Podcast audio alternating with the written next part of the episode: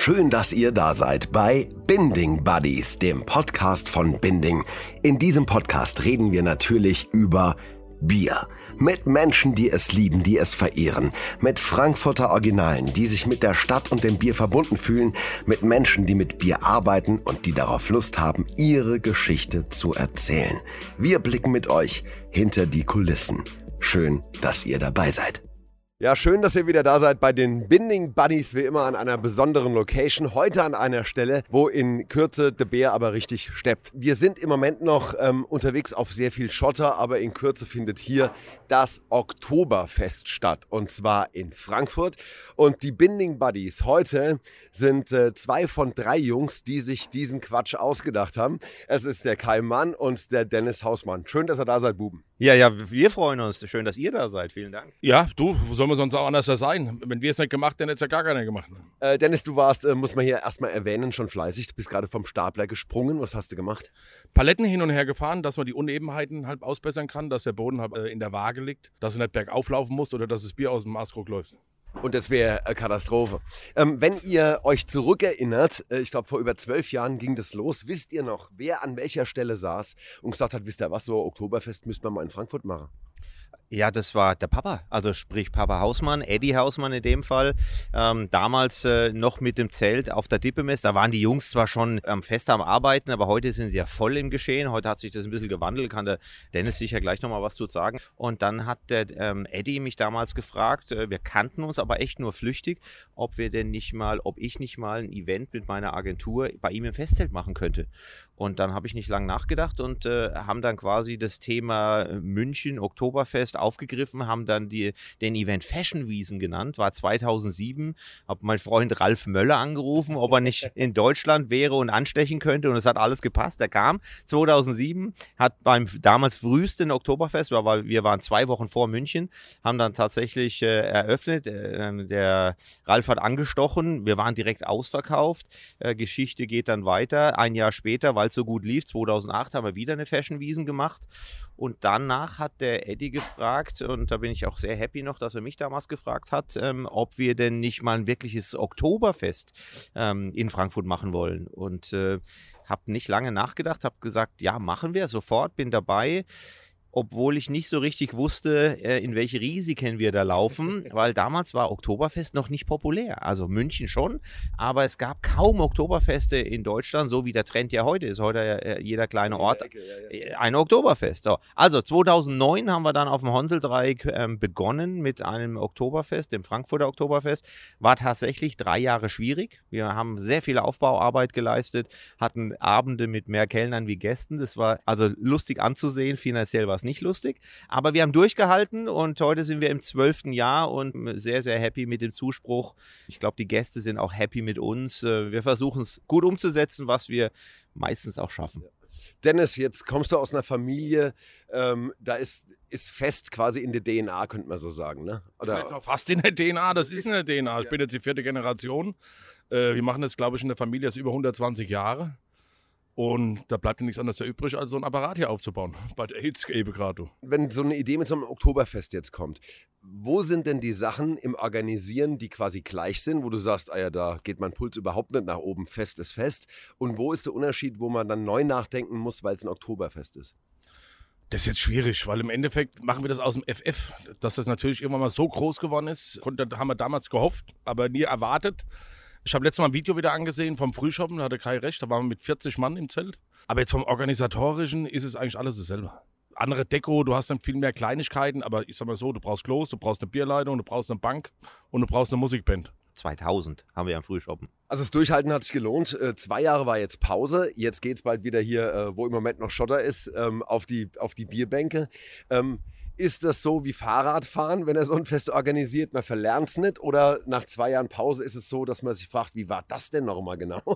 Ja, in der Tat ist es ja mehr wie zwei Jahre. Wir reden jetzt von November, ah, nee, eigentlich Oktober 19 bis September 22, nahezu drei Jahre. Da hat sich viel geändert. Nicht nur die, Einstellung der Menschen. Es gibt ganz viele, die nicht mehr in diesem Beruf arbeiten. Das fängt äh, beim Dennis-Team, Aufbauteam an. Da hat sich auch viel geändert. Neue Leute, die müssen wieder ähm, äh, getraint werden, quasi geschult werden. Wie baut man überhaupt so ein Zelt auf? Und das geht dann weiter bis zu den Servicekräften, bis zu unseren Orga-Kräften, Einlass, Garderobe, Parkplatz, Security. Die drei Jahre sind nicht spurlos an äh, den Menschen, an uns vorbeigegangen. Es ist wie ein kleiner Neuanfang. Ähm, nicht für die Gäste, die sagen, okay, wir waren jetzt zwei Jahre nicht auf dem Oktoberfest, wir gehen da wieder hin. Aber für uns ja. ganz viel neue Leute und wir müssen viel wieder neu erlernen jetzt war ich als Gast schon öfter hier, ne? Es ist fantastisch organisiert. Also das geht, geht reibungslos. Man, man ist als Gast willkommen, hat man das Gefühl, man hat seinen Platz. Die, die Band ist fantastisch. Die Künstler, die da sind, sind fantastisch. Da ist schnell Bier auf dem Tisch. Essen ist super. Bis das so steht. Wie viele Leute und wie viel Zeit braucht man?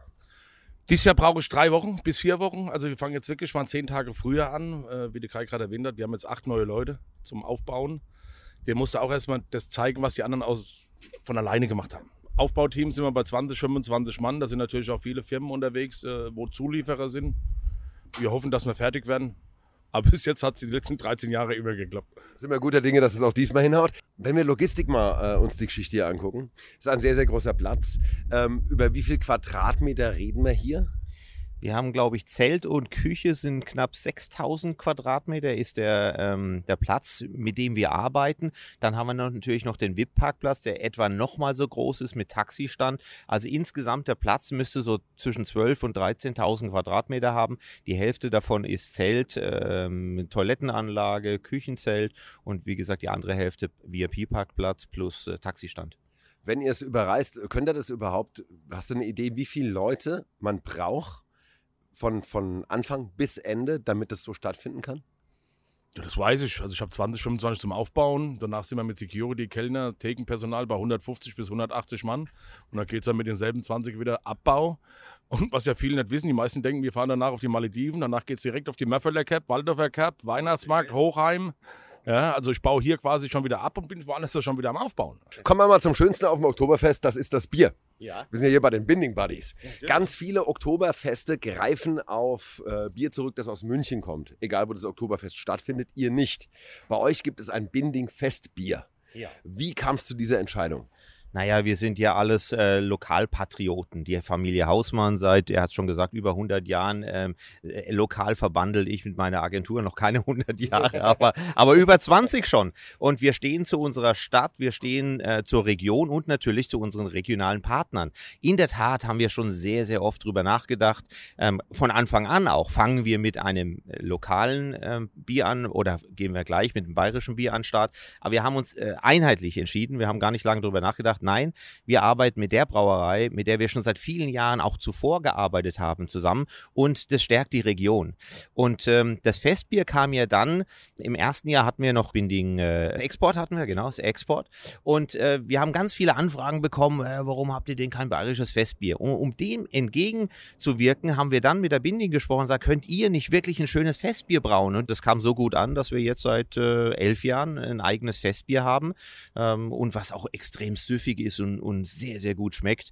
Und da arbeiten wir einfach Hand in Hand. Die äh, Brauerei hat sofort verstanden, wo unsere Bedürfnisse sind, haben sofort umgesetzt und wir sind mega glücklich mit diesem Bier, was wir ausschenken dürfen. Und jetzt können wir jedem Gast sagen, der sagt, hey, habt ihr kein bayerisches Bier? Nein, wir haben ein Bier aus Frankfurt, aber mit äh, Festbierrezept. Und da kann keiner mehr was erwidern. Frankfurter Oktoberfest und kein Münchner Oktoberfest. Da war nie eine andere Diskussion im Raum oder ein anderes Bier bei uns, auch als Familie. Wir fahren jetzt mit der Binding, müssten wir auch mal theoretisch mal nachgucken, wie lange wir schon Binding verkaufen. Ich kenne jetzt Binding seit Kind. Jetzt ähm, wird irgendwann der Moment da sein, wo du mit deinem Aufbauteam den Job erledigt hast. Ne? Dann steht ein wunderschönes Zelt da. Dann sind Garnituren da drin, die Bühne ist bereit, da steht eine Band oben. Das ist schön geschmückt. Was auch eine Riesenlogistik ist, ist die Küche. Ähm, mit, mit wie vielen Mann sind die da am Ackern und hauen da Grillhändel raus und was da alles gibt? Sind zwölf, sind drei Köche da, die kommen so um 14 Uhr, sind dann am Vorbereiten, dann machen sie quasi die Soßen, werden frisch angesetzt. Bei uns, Kaiserschmarrn wird alles frisch gemacht. Die meisten denken immer, das wäre hier so Larifari, aber jetzt sind, kommen um 14 Uhr und da fangen sie an, die Haxen zu machen, die Kalbshaxen. Und aus dem machen wir dann die Soßen, dann werden dann die, die Schwammerl gemacht, äh, die Klöße werden dann angesetzt und alles. Also das sind schon zwölf Mann am Arbeiten. Wenn du reingehst und, äh, wenn das überhaupt gelingt, Kai, kurz mal Gast bist hier, was bestellst du? Natürlich ist Binding Festbier, keine Frage. Dafür werde ich jetzt auch bezahlt in diesem Interview. Nein, Scherz beiseite. Es schmeckt mir wirklich sehr, sehr gut. Ja. Ähm, als Gast äh, trinke ich tatsächlich ein, äh, ein äh, süffiges Festbier. Während der Arbeit in diesen vier Wochen kann ich gar keinen Alkohol trinken. Das geht nicht. Ähm, aber da haben wir einfach zu viel Verantwortung. Aber es schmeckt einfach so gut. Ähm, aber natürlich auch ein, äh, ein Schöfferhofer schmeckt super dazu. Geht auch mal ein Äppler. Wir sind in Frankfurt, also bieten wir auch einen Äppler an. Frauen trinken gerne mal einen Äppler. Aber Bier es ist die absolute Nummer eins, äh, vor allem unser Festbier. Und wenn du mich fragst, was du gerade getan hast, ich gehe mit dem Festbier bis zum Ende durch dazu isst du was? Also die Kalbsachse, die der Dennis gerade erwähnt hat, die ist brutal. Also die ist natürlich für zwei, drei Mann, ganz klar. Da musste ich vorher absprechen, wer hat Bock drauf. Aber äh, wie die aussieht alleine von der, von der, vom Volumen her und dann auf dem Teller liegt und die schmeckt auch wahnsinnig gut. Also äh, die Kalbsachse ist äh, sensationell. Auch der Kaiserschmarrn danach mal was Süßes. Die Mischung wirklich aus Bayerisch äh, und Hessisch bieten wir an. Ja. Ähm, was dazu gehört natürlich auch ist, ich nenne es mal gescheite Musik, ne? Die im besten Falle dafür sorgt, dass es von 0 auf 100 geht äh, und gute Laune funktioniert. Was habt ihr dieses Jahr am Start? Also das 0 auf 100 funktioniert wirklich, witzigerweise. Wir haben ja 17.30 Uhr Einlass. So, in der ersten anderthalb Stunden wird viel gegessen und ähm, viel getrunken. Und um Punkt 19 Uhr fängt die Band an. Und, und du kannst auf die Uhr schauen, um 19.05 Uhr stehen 80 Prozent auf den Bänken und geben voll. Das ist wie ein Schalter umlegen. Die Leute warten drauf und die Band ist halt auch wirklich geil. Die fangen mit absoluten Klassikern an. Da geht es wirklich Vollgas nach vorne. Ähm, also die Band ist sensationell. Das ist unsere Frankfurter Oktoberfestband, die wir geformt haben in den letzten zwölf Jahren. Äh, da sind wir auch sehr, sehr stolz drauf. Und neben der Band haben wir natürlich an den Mittwoch und Donnerstagen immer Live-Acts und die sind sehr, sehr namhaft. Geht äh, natürlich über Mickey Krause, Markus Becker, Jimmy Wilson und die Weather Girls.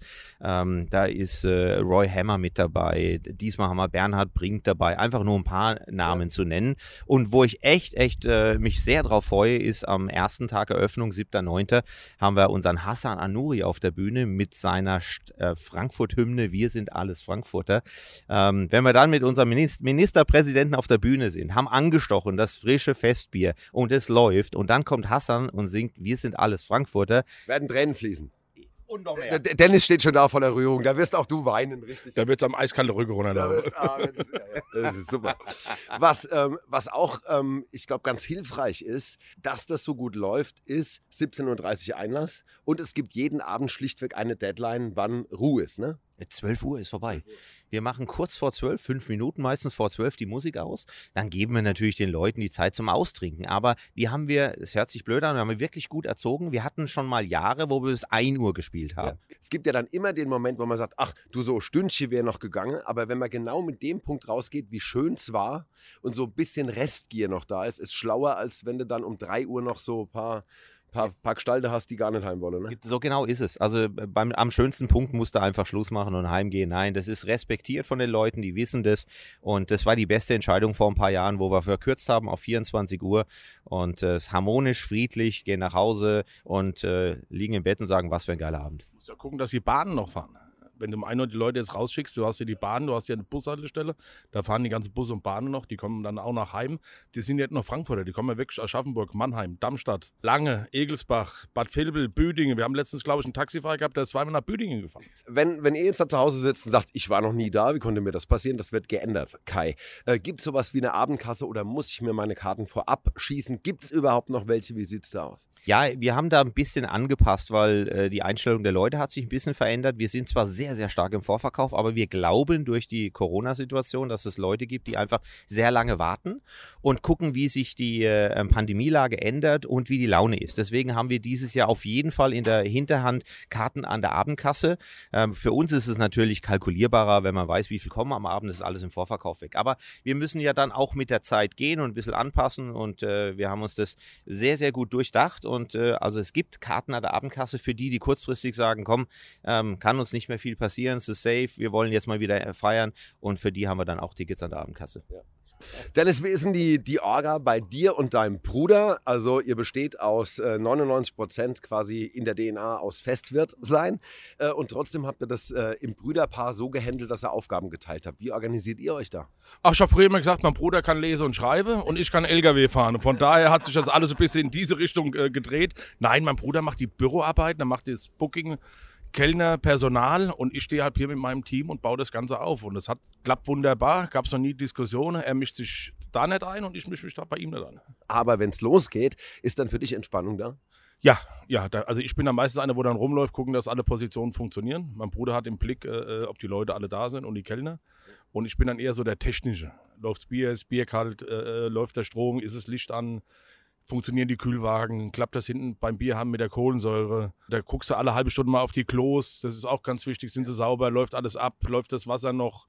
Weil hier ist ja auch eine, was haben wir, eine 600 Meter Wasserleitung. Hier gibt es ja auf dem ganzen Gelände überhaupt keine Infrastruktur. Das müssen wir alles legen, das müssen wir alle von, von Hand machen und das ist auch meine Aufgabe. Jetzt ist hier gewurschtelt, die Stapler fahren, die LKW stehen da. Wir sind quasi, wir sitzen auf der Ladefläche wo wichtig es ist, dass das Zeltgestänge, dass das in, in Kürze quasi hier aufgebaut wird. Und ihr, ihr seid trotzdem in einer ja, wenn ich das so sagen darf, in einer konzentrierten Lockerheit da. Also ihr macht nicht den Eindruck, als wenn er da um den Platz hippelt gerade. Umso mehr Panik der Chef verbreitet, umso panischer werden die Leute, umso hübscher werden die auch. Und wenn du ein Ruhepol bist, dann schaffen die auch ab besser. Und immer ein bisschen Spaß dabei machen, das ist das, wenn man schreit und hektisch wird, geht es nicht schneller so in dieser Oktoberfestzeit hier in Frankfurt dann ein Moment, wo es für euch besonders emotional ist? Ist es der Moment, wenn der Anstich ist oder ist es zwischendurch irgendwas, wenn ihr durchatmen könnt? Klar ist der erste Tag immer sehr emotional für uns, ähm, weil er immer gespickt ist mit VIPs und Politik und äh, Prominenz. Ähm, aber was so richtig ans Herz geht, ähm, ist äh, eigentlich der letzte Frühshoppen. Das ist der Finaltag, wo dann auch wirklich alles wieder vorbei ist. Da gibt es erstens ja das Finale des Maßkrugstemmens. Ja. Da sind ja die Gewinner von den Vortagen auf der Bühne alle. Da treten in der Regel 20 Weiblein gegen 20 Männlein an. Also Weiblein unter sich, Männlein unter sich natürlich. Und die halten dann auch extremst lange. Achtung, der Rekord war 24 Minuten. Ach, ja, ganz, ganz brutal. Und diese Preise, die wir haben, die ja Flüge in die Karibik von der Condor oder Skiurlaub, sieben Tage Obertauern mit Skipass, das äh, ist eine ganz, ganz tolle Aktion. Die macht uns immer wirklich einen Höllenspaß am Finaltag und auch der Dennis hat ja nochmal eine Story für eine emotionale Geschichte fürs Finale. Was machen wir da noch immer, Dennis? Personal hochholen, Stammpersonal, die Kellner hochholen, dann holen wir die Eltern hoch von der Champagnerbar, äh, die Leute, meine Frau, der Kai. Und da stehst du wirklich auf der Bühne oben und dann guckst du nach links rüber, und dann steht dann mein Vater da, fängt dann an zu heulen, dann fange ich an zu heulen, dann fängt meine Frau an zu heulen, dann sehen sie alle, wie wir anfangen zu heulen, da heult das ganze Personal mit und dann haben wir Wunderkerzen irgendwo im Zelt vergraben und versteckt und dann werden die alle angemacht, Lichter aus und dann stehst du wirklich auf der Bühne oben und holst nur noch Rotz und Wasser. Und in all den Tränen der Wehmut des Abschieds mischt sich schon die leise Vorfreude auf das nächste Jahr. Und ich glaube, dieses Jahr, nach den zwei Jahren, wenn das alles funktioniert, das Bier läuft, Bier ist angestochen, dann wird das, glaube ich, genauso passieren. Wir gehen aber davon aus, dass das äh, alles seinen gerechten Gang geht und ihr das hinzaubert, wie, wie all die Jahre zuvor auch. Auch mit dieser kurzen Pause. Wünschen euch eine Riesensause und haben für euch natürlich auch das dabei, was jeder Binding Buddy kriegt. Und zwar äh, eigene Flasche Bier. Nein. Ja klar, guck mal, ah, das ist meine. Guck mal da. Dann, ihr Lieben, äh, dann äh, stoßen wir an auf ein tolles Oktoberfest äh, 2022 und dass alles genauso läuft, wie ihr euch das wünscht. Danke. Auf euch. 3, 2, 1, Cheers. Plopp. Das war Binding Buddies, der Podcast von Binding. Alle Folgen findet ihr dort, wo es Podcasts gibt. Folgt uns auf Instagram und Facebook und besucht unsere Website binding.de.